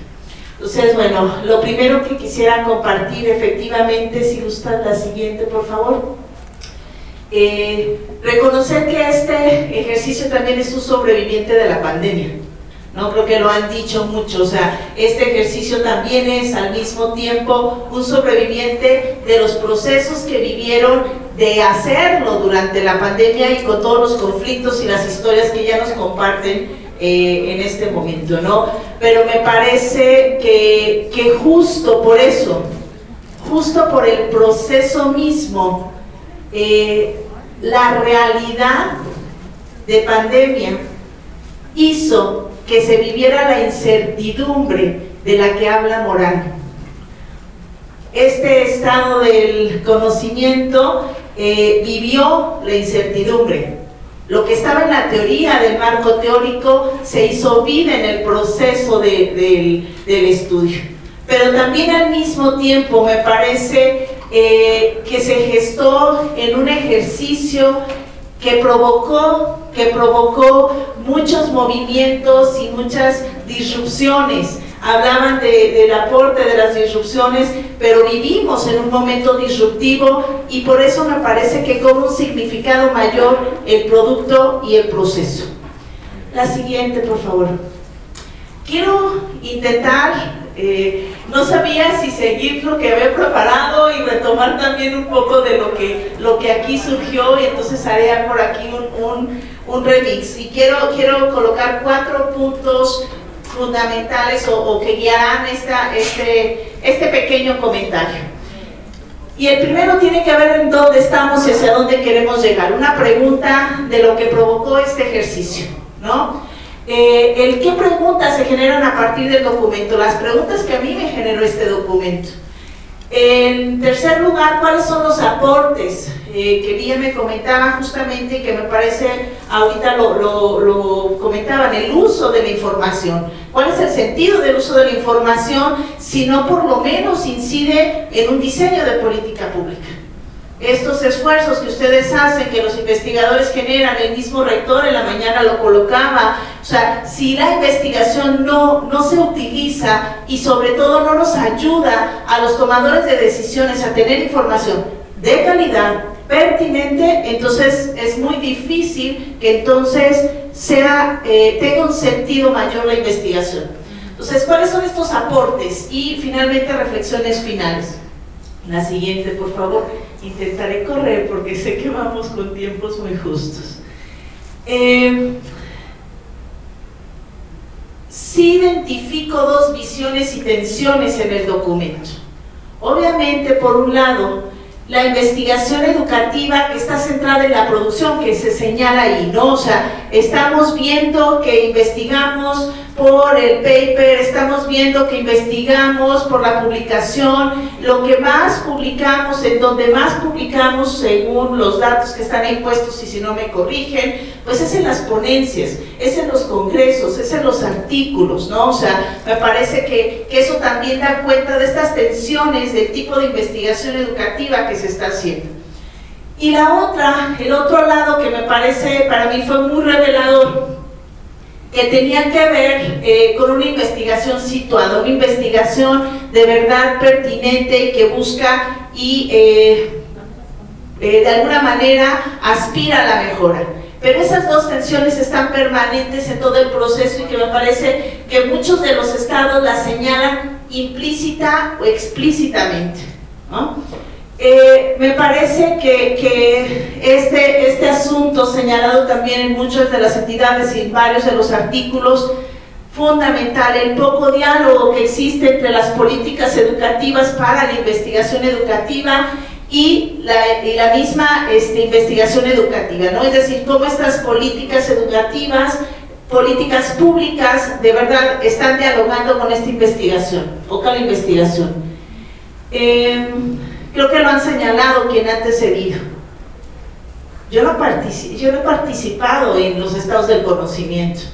He leído y he, escuchado y demás, he aprendido también junto con Lía. Eh, eh, lo voy a decir así, la sencillez y, y, sí lo voy a decir, la humildad de Lía, decir, bueno, estamos haciendo un trabajo y no sé qué, así como muy modestamente, pero cuando ves el documento, cuando ves el trabajo, cuando ves la dimensión, dices, bueno, no es un ejercicio menor, eh, pero sobre todo la historia que hay atrás. 30 años trabajando en esto o, recuperando la historia de 30 años, me parece que es un ejercicio bastante loable, pero lo más importante, que ha evolucionado y ustedes lo han dicho. No nos hemos quedado en el mismo lugar, hemos aprendido, hemos identificado y sí, uno de los elementos, usted la siguiente, ha sido ver o reconocer este marco teórico en el cual se inserta eh, la propuesta o el, el estado del conocimiento. ¿Qué preguntas me generaron? Y ahorita me voy a poner otras tantas que me generaron en la, en la charla. Este, creo que sí tenemos que empezar a pensar. ¿Qué nos ha obstaculizado en estos años y con estos recuentos, con estos tres estados de conocimiento que sí tenemos? ¿Qué obstáculos de identificamos para hacer dialogar la política? ¿Son los actores? es la gestión, son las condiciones, es la forma como lo comunicamos, eh, cuáles son estos obstáculos que necesitamos eh, superar para de verdad que la política la investigación incide en la política pública. ¿Qué tendríamos que hacer para comprender, problematizar y trascender este vacío, este vacío del que estamos hablando? Hay que problematizar, me parece, Marta decía, nos da para tesis, creo que también esto tiene que ser una tesis, tenemos que investigar qué está pasando con estos vacíos entre la política pública y la investigación educativa. Eh, ¿Cuáles son estos criterios para, para, definir, creo que salió aquí un poco, eh, para definir la pertinencia de los campos de la investigación educativa? Parece que lo que nos plantea Comie es, una, es un acercamiento y cómo lo vamos evolucionando, pero ¿qué, más tenemos que hacer para problematizar la realidad? Eh, híjole, esta parte, la última, esto dio cuenta de la diversidad de las entidades. A mí me, sorprendía y cuando iniciaba el panel, o sea, pues puras mujeres, pues el, el estado del conocimiento sí nos dice que el 58.5% son mujeres las que hacen investigación educativa, por lo menos en estos, en estos 14 estados. ¿no? Entonces, pues eh, la mirada femenina la mirada femenina, lo voy a decir así, de la investigación educativa, pues también habrá que empezar a cuestionar. Por ahí decía, bueno, no, no hay equidad, falta esta equidad, ¿no? Entonces, eh, qué bueno que las mujeres estamos mirando, eh, pero también la mirada eh, masculina nos complementa y también nos puede y nos sigue aportando. Em, pero también este diálogo epistémico que se expresó aquí, este diálogo en estos enlaces y en este, en este proceso de construcción conceptual que me parece eh, súper valioso, cómo se construyeron estas redes de significados y cómo pudieron poner un piso común, pero construido desde el diálogo, para que entonces todas las visiones eh, cognitivas, todas las visiones eh, de historias también, pues entonces confluyeran en una misma visión cómo potenciar y dar sentido al trabajo de red. Creo que ha sido de los mayores aprendizajes que se han colocado aquí. El trabajo en red, lo que comentaba anteriormente, o sea, el liderazgo, el tipo de gestión, Marta lo decía, aunque estamos en otros estados del conocimiento, este tuvo una particularidad, este tuvo una gestión distinta, no solamente un liderazgo, sino una gestión, una visión colectiva que hace que se tenga o que sí se refleje en el producto y qué otros actores se pueden sumar a este trabajo en red como constructores del conocimiento educativo. Me parece que la oportunidad de ser comunidad de aprendizaje, como bien lo señalaba Marta, pues nos abre la mirada a otros actores, los investigadores, los docentes, pero los directivos, pero efectivamente el gestor, el político, el intendente, el supervisor, o sea, todos, todos podemos seguir sumando a esta visión eh, educativa a la que aspiramos. La siguiente, por favor. Eh, casi voy a cerrar con esto. ¿Cuáles son los aportes del documento eh, y lo que yo identifiqué o identificamos? Pues me parece que, que ustedes ayudaron a esto. Fue, pues ahora sí, ¿cómo aplicamos cómo aplicamos esta comprensión de la complejidad educativa a las políticas públicas. Y voy a poner un ejemplo. Eh, esta red de redes que se construyó en el estado del conocimiento, cuando yo la visualizo también en términos de política pública, no podemos seguir diseñando políticas públicas de la educación únicamente desde el conocimiento que genera la investigación educativa. Necesitamos generación de conocimiento que genera en cultura, en salud, en economía, porque no podemos, no podemos tampoco quedarnos aislados de una generación de conocimiento y un diseño de política pública desde este mismo sesgo de seguirnos viendo hacia nosotros mismos. Qué bueno que nos miramos a nosotros mismos, pero desde esta visión de la complejidad que este documento nos invita, también nos invita a diseños de política pública desde esta mirada, de esta comprensión de la, de la, complejidad, comprensión de la complejidad. Eh, creo que las condiciones, cuando yo veía eh, lo que pasaba en eh, Nuevo León, por ejemplo, leía lo que pasaba en Nuevo León, o leía lo que pasaba en Jalisco, lo que pasaba en Chiapas, pues sí las condiciones son impresionantemente diferentes. Pero eso efectivamente pues nos pone una radiografía que tenemos que también considerar en el diseño de política. Eh, estos campos y dimensiones de investigación que ustedes construyeron en el documento, me parece que también nos permite, son parte de lo que nos permite comprender estas realidades educativas del país, pero sobre todo, sobre todo, a trazar horizontes también distintos, novedosos, creativos, de una investigación educativa que requiere el país. Híjole, creo que la siguiente.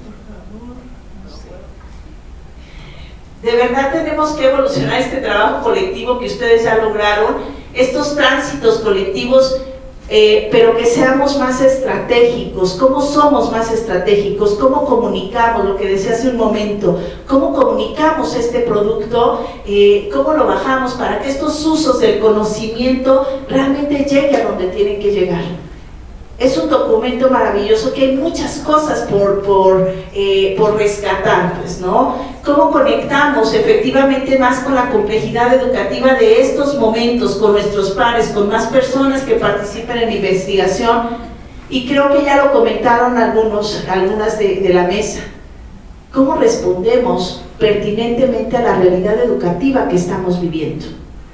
Esa es nuestra tarea finalmente eh, no alejados de esta realidad que requiere sí esta mirada de la complejidad, pero sí un compromiso social importante que se impacte en las políticas públicas.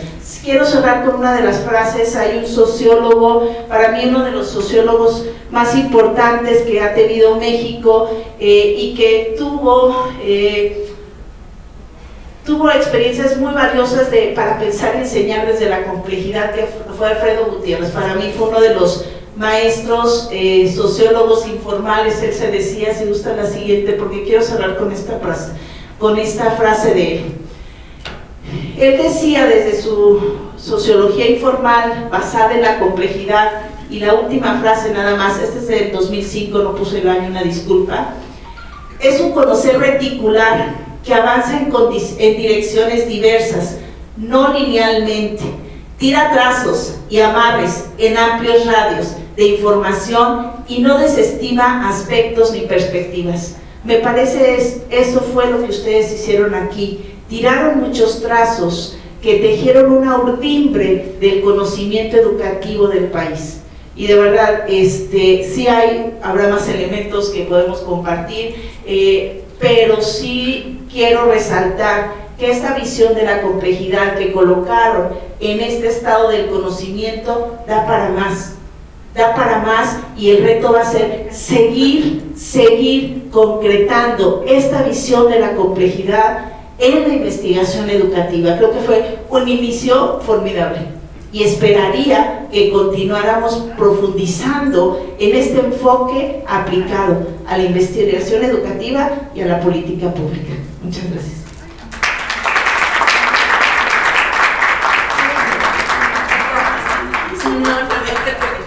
El futuro es el modo 3 que vimos. Sí. Eso sí. Para allá vamos. Sí. Bueno, pues buenas noches. Eh, y les prometo que voy a tratar de ser lo más sintética. Por eso dije que les prometo intentar, ¿no? Este, la intención ahí van a ver que es la que quién sabe si cumpla. Pero no, lo voy a tratar de hacer lo más breve posible porque sé que ya es una jornada de un poquito más de dos horas. Y más bien eh, quisiera referirme básicamente al posicionamiento desde el COMIE. Me parece que este es un elemento clave que se ha destacado en todo lo que se ha presentado acá. Me parece que es un ítem clave, el posicionamiento. Me parece que sin ello no podemos entender cómo se construye el conocimiento, ni entender los contextos desde dónde se investiga, cómo se investiga y quién lo hace. Aquí ya plantearon muy, muy específicamente la producción de conocimiento está en relación con los sujetos productores del mismo, que a la vez está en relación con las, con las condiciones de esta producción y también con los objetivos de quién va a ser la persona o las personas receptoras de este conocimiento. En este sentido, me parece que el COMIE en sí mismo tiene su propio posicionamiento. Un posicionamiento que no ha sido sencillo en estos años, Marta, tú lo tendrás clarísimo porque eres una gran fundadora de este consejo y has visto pasar frente de ti un montón de gente con posiciones diversas y además responden a su propia contingencia, es decir, su espacio, su tiempo que se, eh, que se impactan, se ven impactadas, impactados por el propio contexto político en el cual el propio Consejo dialoga con la autoridad educativa de su momento. ¿No? ¿Cómo es esa relación? Una relación que no se plantea de la misma manera en el momento en el que surge el, el Consejo a los años que tenemos ahora. Y esto tiene que ver también con el impacto y el diálogo en el cual se someten los estados del conocimiento en la actualidad, que si tenemos la oportunidad de revisar los primeros estados a lo que se está produciendo el día de hoy, tienen una intencionalidad también muy diferente que es constituyente y constitutiva al mismo tiempo de los, las propias personas miembros del, miembros del COMIE que a la vez hacen esta red de redes. Por otro lado, sí quiero decir que el COMIE se constituye como un referente para quienes están interesados e interesadas en la investigación educativa, para quienes, y además en el marco de este evento, para estudiantes de posgrado. Ahí tenemos un, un punto clave que en la misma organización se ha discutido mucho muchas veces y es cómo esta investigación puede constituir una interfaz en la constitución de política educativa.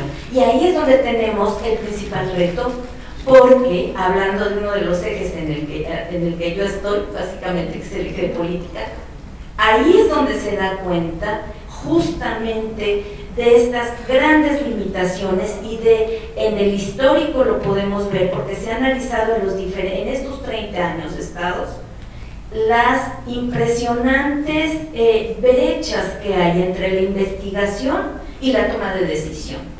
Parece que estamos en dos conciertos totalmente distintos, no obstante que se plantea y hay un grupo específico que analiza el propio diseño de la política, ¿no? Entonces, eh, sí damos cuenta de esta situación, pero lo que quiero decir es que el propio COMIE se plantea un reto muy fuerte que eh, está dentro de un campo que de suyo ya es complejo, que es la educación, ¿no? Que luego se va a particularizar, y, lo hago no desde un sentido negativo, lo que voy a decir, ojo, sino lo hace también desde una constitución arbitraria, porque el propio COMIE va definiendo sus, propios, sus propias áreas en las cuales va a organizarse de manera interna, no solamente en los estados del conocimiento, sino en cómo organiza su propio diálogo con el exterior a partir de sus congresos. Ahora, lo digo en sentido positivo porque no hay instancia de investigación que no se constituya arbitrariamente, porque esta se desarrolla a partir de la propia conformación de los sujetos que participan en ella. Sus historias, sus particularidades, eh, una relación con sus propias instituciones, donde hay un flujo entre sujeto e institución que va conformando grandes redes de interpretación, no solamente de la realidad instituyente, sino de la propia investigación. Y esa masa compleja de investigadores e investigadores hace muchos años decide reunirse para convertirse en un consejo. ¿Desde dónde deciden sus áreas? Desde su propia historia. No podría ser de manera distinta. Pero resulta ser que en el tiempo es lo, que, lo que tenemos enfrente es una suerte de resonancia histórica, institucional, que va a constituir un eje y un referente muy importante, que es el COMIE, donde va definiendo temas, ¿no? Va definiendo temas, también va definiendo perspectivas, ¿por qué no? Porque empieza a ser una organización que empieza a reunir investigadores de muy alto calado, ¿no?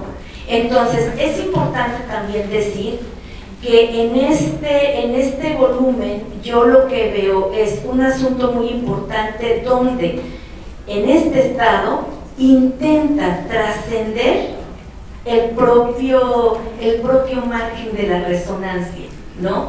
Intentan buscar nuevas, nuevas referencias, nuevos diálogos, porque es necesario ya hacerlo. Y esto lo vemos en el propio eje en el que yo participo. Nuestra pregunta básica era, y lo he estado viendo en los diferentes estados que me han estado, que me han estado haciendo llegar, y es que ya era necesario, por un lado, sí, recuperar esta historia de 30 años, pero también una idea de hacer visible lo no dicho. Y resulta que eso no dicho ha estado también desde hace mucho tiempo, pero no se había recuperado. ¿Por qué? Porque no estaba dentro del campo de lo que habíamos decidido indagar. Entonces, también, estos ejes que se plantean, no solo en este, sino en todos los, los que de manera diversa han tomado la decisión los diferentes estados de dónde, de por dónde entrarle, con qué dimensiones, con qué enfoques, por otro lado, lo que han planteado es que ha habido una sobredeterminación también de lo que nos constituye como COMIE y hacemos un poquito de lado otro tipo de enfoques. Y creo que estos estados actualmente van a dar un paso en la, en el propio, en la propia organización de una manera muy importante. Y eso es algo que me tiene muy contenta en lo que he estado visualizando. Y todavía eh, no llevamos ni la mitad de las entregas, quiero decirles, ¿no? Ahí sí, este, quiero felicitar aquí públicamente, Lía, porque ustedes son de los grupos mejor portados, la verdad. De eso habla, yo lo sé, eso habla de lo que hace ratito se hacía referencia, que es el liderazgo. Para hacer, echar a andar un trabajo de esta naturaleza, que no es cualquier cosa, no, no es un asunto menor hacer un estado de conocimiento del calado que se hace en el FOMIE, y sí lo tengo que presumir con todas sus letras, se necesitan liderazgos, liderazgos que aquí ya los, los vieron, para además llegar a tiempo, ¿no? Y, y créanme que se los digo con conocimiento de causa. Ya para ir cerrando, les dije que les iba, tengo mil notas aquí, pero lo voy a ir cerrando de esta, de esta manera. Yo veo fortalezas, retos y principalmente el nodo a mí me parece que es el posicionamiento. Ciertamente lo estoy planteando porque, porque a diferencia de ustedes tengo la referencia de los otros estados que han estado entregando. Entonces, ¿qué es lo que veo? Uno, van avanzando, ¿no? Van avanzando, sí hay una resonancia, obviamente, que tiene que haberla, porque no están partiendo del vacío, pero sí se están visibilizando cosas. Una virtud de este estado, y lo digo con toda sinceridad, es que se acercaron a los sujetos como referente clave. Y eso no todos los, los estados lo pueden. Bueno, además tiene que ver con la naturaleza misma de cada uno de estos campos de conocimiento y creo que ustedes lo aprovecharon muy bien y creo que esto es muy plausible y da para seguir, seguir, seguir con otras cosas.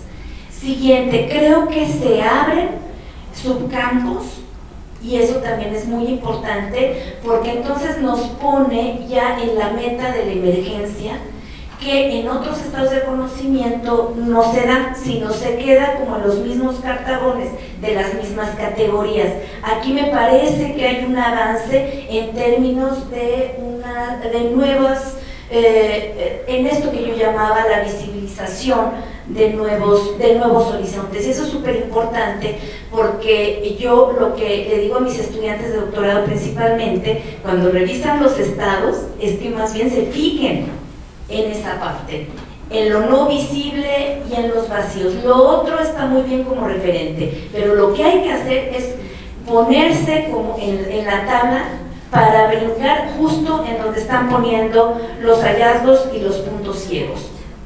Ahora, eh, ¿cuáles eh, son los retos. Yo creo que las tres etapas de metodología que planteaba Marta en su momento, me parece que hay diferentes formas de poderlo, de poderlo realizar.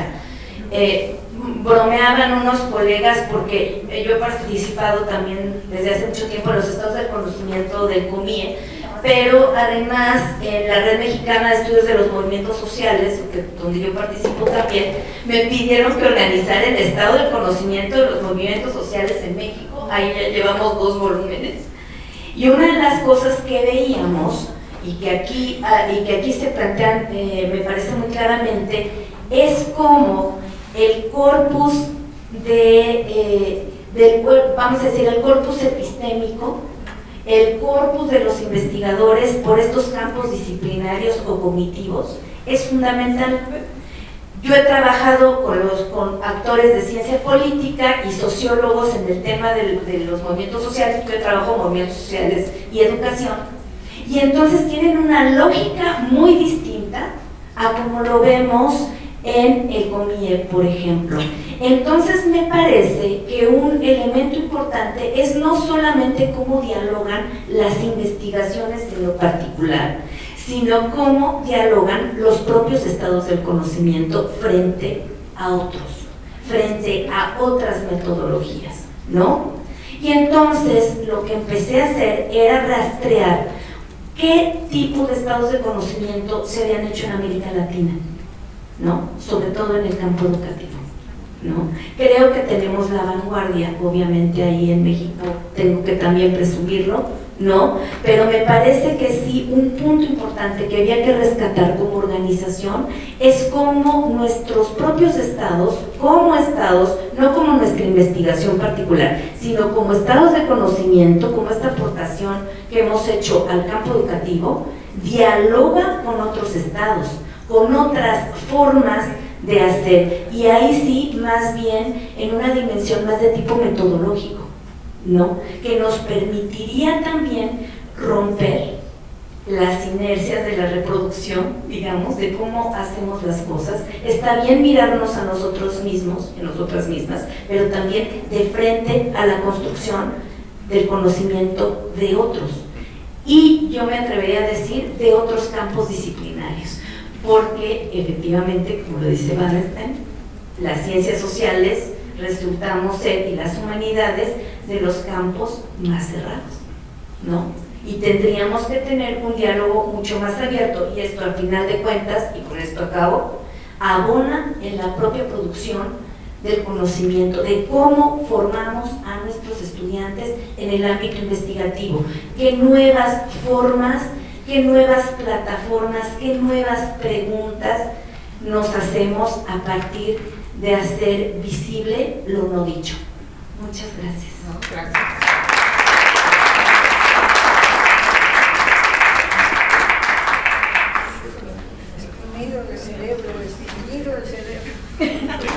Un encanto, muchísimas gracias, gracias por sus, por sus palabras. Es, es eh, realmente muy satisfactorio, espero que sea algo compartido, que esté hablando con mis amigas, colegas, este, escucharlas, escuchar su mirada y, este, y saber pues, que cumplimos allí y seguramente va a haber muchas observaciones y seguramente vamos a trabajar en tener un, mejor texto después de que, pase por todas las evaluaciones y, y demás cuestiones.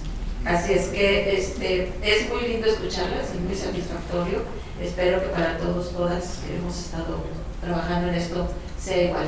Muchas, muchas gracias. Este, yo esperaba más dos entonces. No, no, no. Muchas gracias. Y este, gracias a todos, a todas, este, ahora que se han quedado acá. Y este, empezamos mañana, 9 de la mañana, y este, pues ni modo, medio dormidas, pero aquí estamos. Tengan una muy buena noche.